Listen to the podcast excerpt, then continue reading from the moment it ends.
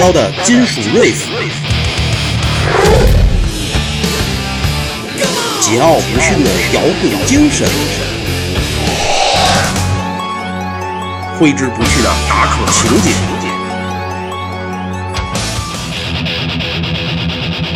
万伏失真音墙，奏响无与伦比的金属电波，唤醒你内心沉睡的魔鬼。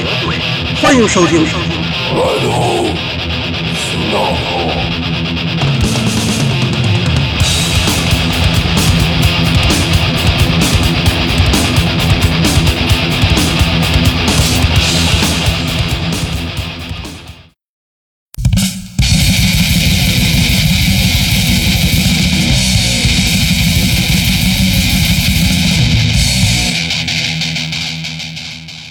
Metal Bangers. I'm Rod from Atomica, and I'd like to thank so much Metal Sonata Broadcasting for recommending our music to Chinese metal fans in the program. I hope you will always support us and always support Metal Sonata Radio. Greetings from Brazil.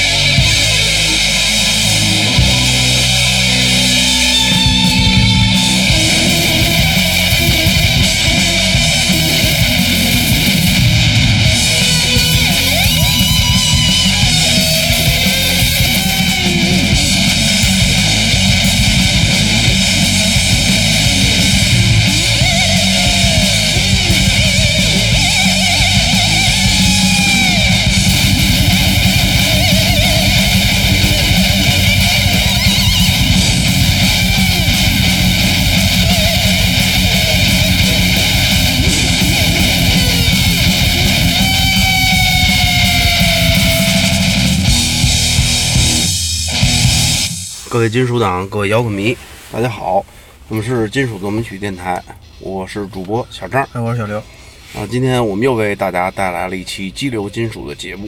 嗯，我们这个电台呢，嗯，金属类的以激流和死亡为主。嗯，因为张也喜欢。不是这两 这两种金属啊，大众都喜欢。这个大众呢，也是呃小众里的大众。对。嗯，小众音乐里的大众人群。对，嗯，呃，这个乐队的成员又为咱们发来了问候语，嗯，也是这个不太标准的英语，但是发回来问候语的乐队，我们得善待。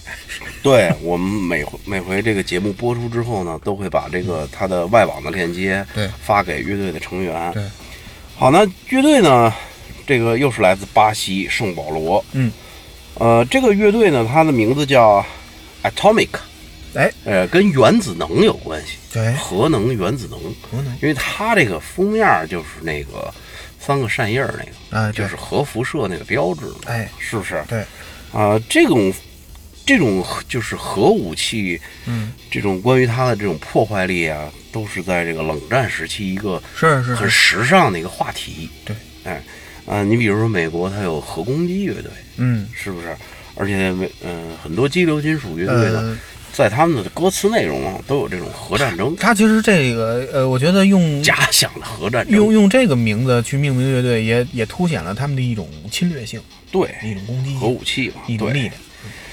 呃，这个节目开头呢，先为大家推荐了一首歌，叫《垂死的粉碎》，叫《Dying Smashed》。嗯，我我我先，我在一定要在开头先说说我对这个乐队的理解啊。你说，呃，就一句话，哎，我觉得他们疯了。我觉得他们疯了，浓不浓的老式的这种激流金属的就是味道，让我感觉已经到一种配合之间已经到一种癫狂的状态了。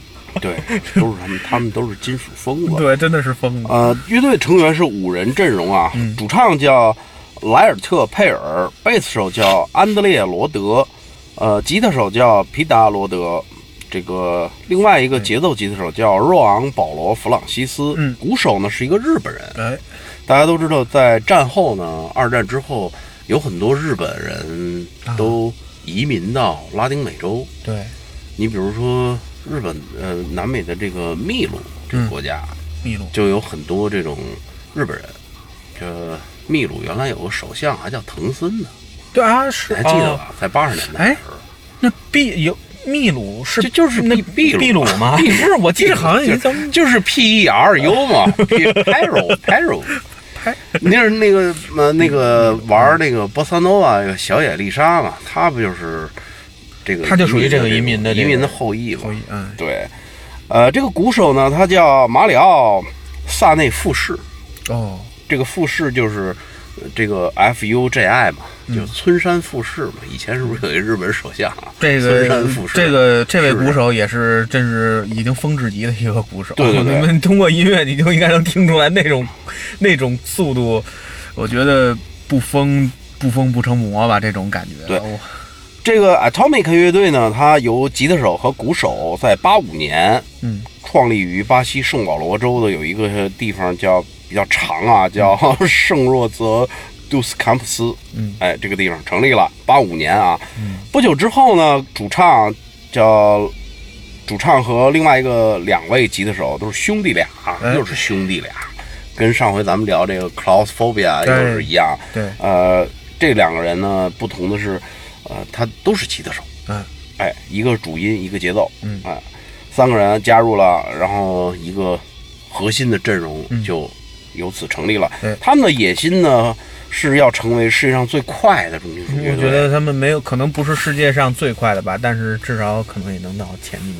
对，呃，Atomic 呢，他们的以惊人的速度引起大家的注意。从最初的有一个 demo 和八六年的一个 demo 叫 Children Assassins，嗯，他们在这两张磁带版 demo 中展示了原始歌曲和葡萄牙的这种歌词。以及更加完善的 speed thrash 这种风格，获得了有一个厂牌叫春分唱片公司，哎，哎，一纸合约。他们的首张专辑发表于一九八六年，嗯，由此呢，他们开始了他们的巴西巡演，嗯。嗯，到访了很多这种主要的城市。当然，巴西跟咱们国家差不多大嘛，是。很大呀，这个国家。啊，在在这些城市呢演出下来也差不多需要一年的时间。对，哎，并在此过程中呢，他们也迅速的扩展了他们的粉丝群。嗯嗯，那这段经历呢，使这个主唱这个 Pero 嗯，他陷入了困境，于是他一结束之后就辞职了。这是为什么？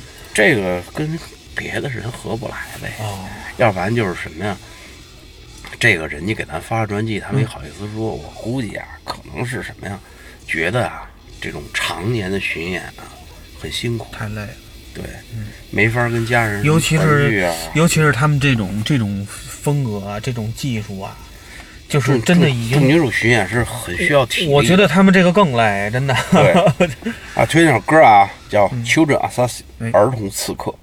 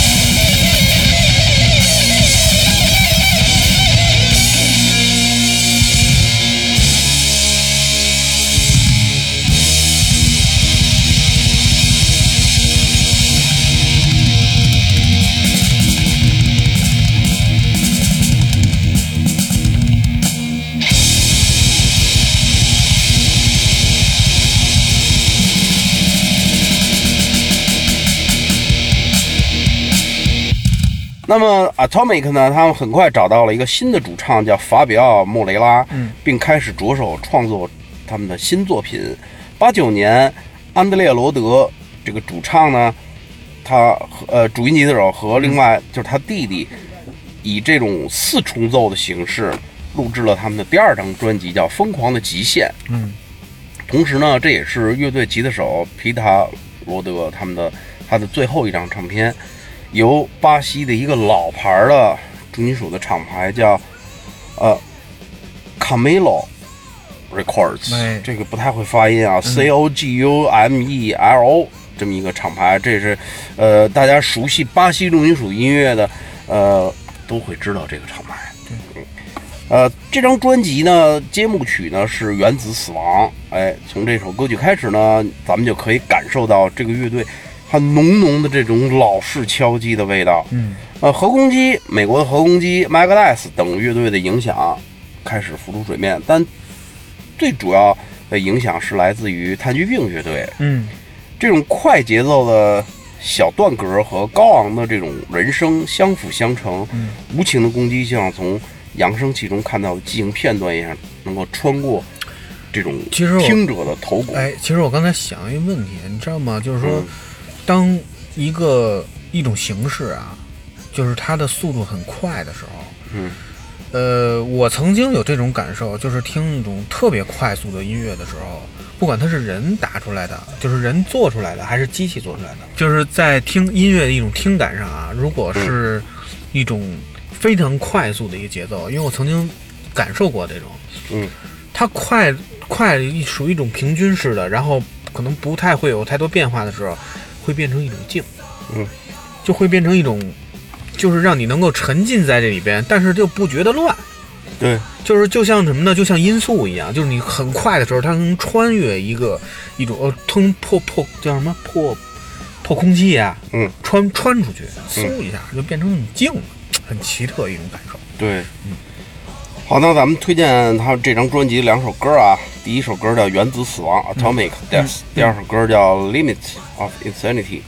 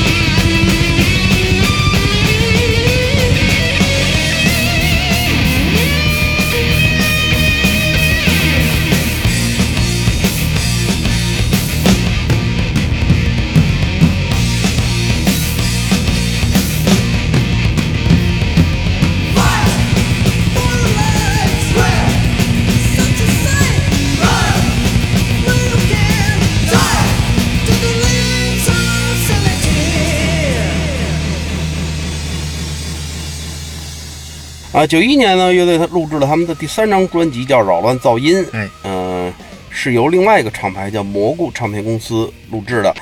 这张专辑显了，呃，显然更加成熟。我们可以很明显的听出他们来自受到来自美国湾区众多师兄级激流金属乐队的影响，比如说 X Earth，嗯，啊、这个 Slayer 和 Megadeth 等。大牌儿。那他们的旋律呢，也有了更显著的一个提升。嗯那聊到这儿，再推荐一首歌，叫《Way of Death》。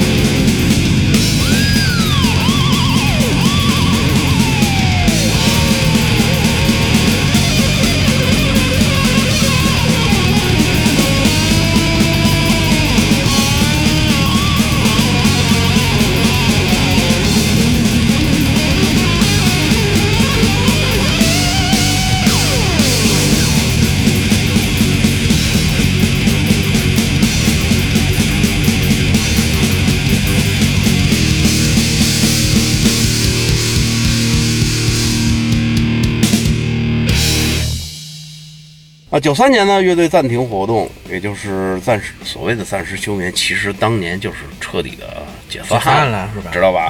后来他又重组了，那就另说了。他们也不会想到若干年之后他们又会重组，对对对不对？对对对当年就是完完全就受这种 ground 这种影响，就还是大潮冲击嘛，对，嗯就是散了。嗯，主流大潮冲击，对，九三年呢，他们暂停活动，并在二零零三年重新加入了一个叫 Atomic，呃，重聚的这么一个节目。嗯，该节目以最后一组成员九一年到九三年为特色，并产生了在零四年发行了一个专辑，由这个 Helion Records 发行了一个叫《Back and Alive》这么一个现场专辑。哎，在零四年到二零一二年间呢，这个乐队试图为新专辑的发行打造一个最佳的阵容，通过对新成员的定义和选择，嗯由这个 Atomica Four 以下形式发行。比如说主唱呢，啊，都是换了几个新人啊，叫 Alex，这个吉他手叫 Luz Amados，这个另外一个吉他手呢叫维克多，嗯这是新的成员。哎，然后还有一个吉他手叫约翰保罗，这也是新的成员。哎是，呃，再有一个场呃录音室叫 Oversonic 嗯 Studio，、进行录制他们的第第四张专辑，哎，叫四。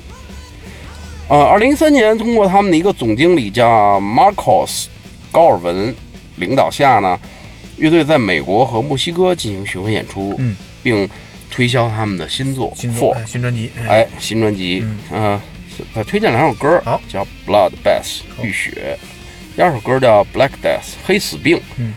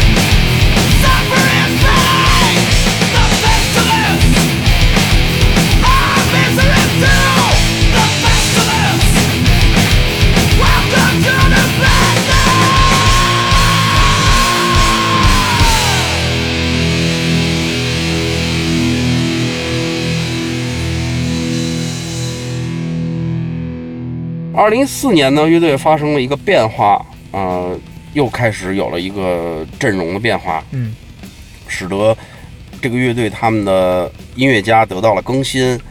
呃，安德烈呃罗贝这个贝斯手，安德烈罗德这个贝斯手和创始成员，嗯，他们又重新选择了鼓手和吉他手，比如说新的主唱叫亚历克斯兰格尔，和贝斯手叫安德烈罗德，嗯。还有一个迪亚戈多尼泽斯，嗯。然后还有一个鼓手叫阿狗斯丹卡斯。嗯，二零一五年呢，他们的有一个不幸的事件啊哦，呃，乐队的主唱他死于一场摩托车事故，当时这个人才三十五岁，意外，哎嗯，正值事业巅峰时期。哎，那么在家人朋友的帮助下呢，乐队积极排练。嗯安德烈罗德呢接手了主唱。二零一五年，哦他们发行了一个单曲和视频短片，叫《最后的武士》。呃，就是这个吉他手去当主唱了，对，嗯二零一六年的四月，Atomic 开始与 Over Metal 的一个人叫 Phil Lima 建立工作伙伙伙伴关系，嗯以管理乐队这个就是当这个经纪人，说白了对就是负责他们的经纪人。嗯哎，这个人还是比较优秀的啊。再推荐一首歌叫《Give Me the Gun》，给我一把枪。嗯。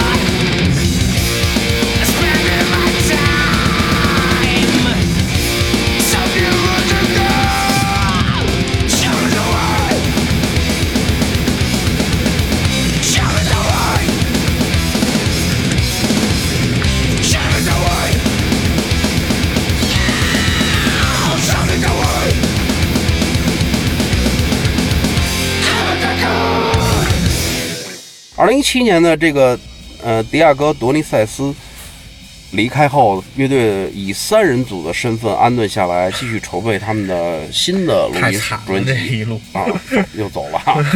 啊，一七年的十月呢，乐队开始录制他们的第五张录音室专辑。嗯，从年底，乐队发行了有一个单曲叫《杀死英雄》。嗯，二零一八年的四月一号呢，呃，巴西有一个另外一个著名的呃金属厂牌叫 Marquee 哎 Records，这个厂牌还是挺有名的啊。嗯发布了他们的迄今为止最新专辑叫《轨迹》，嗯叫 Track。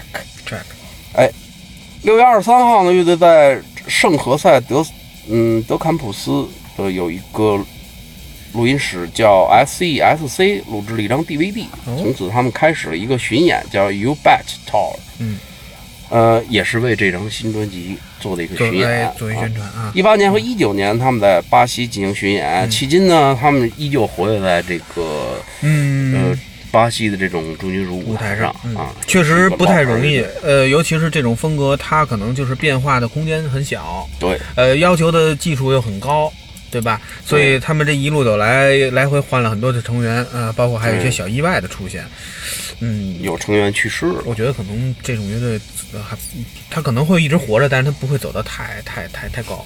对，嗯，好，今天节目呢也是进入尾声，感谢乐队的成员，嗯呃，能为咱们发来一个对中国金属迷的问候语。对对，我我我也我我们也祝愿他们能够继续做下去，对自己做国内自己喜欢的国内的媒体呢也没有，从来没有媒体介绍过这支乐队，嗯呃，相对相对算是比较冷门儿，但是喜欢巴西激流金属的朋友肯定嗯对这支乐队不会陌生。嗯，那么咱们通过今天这期这这期节目呢，也是。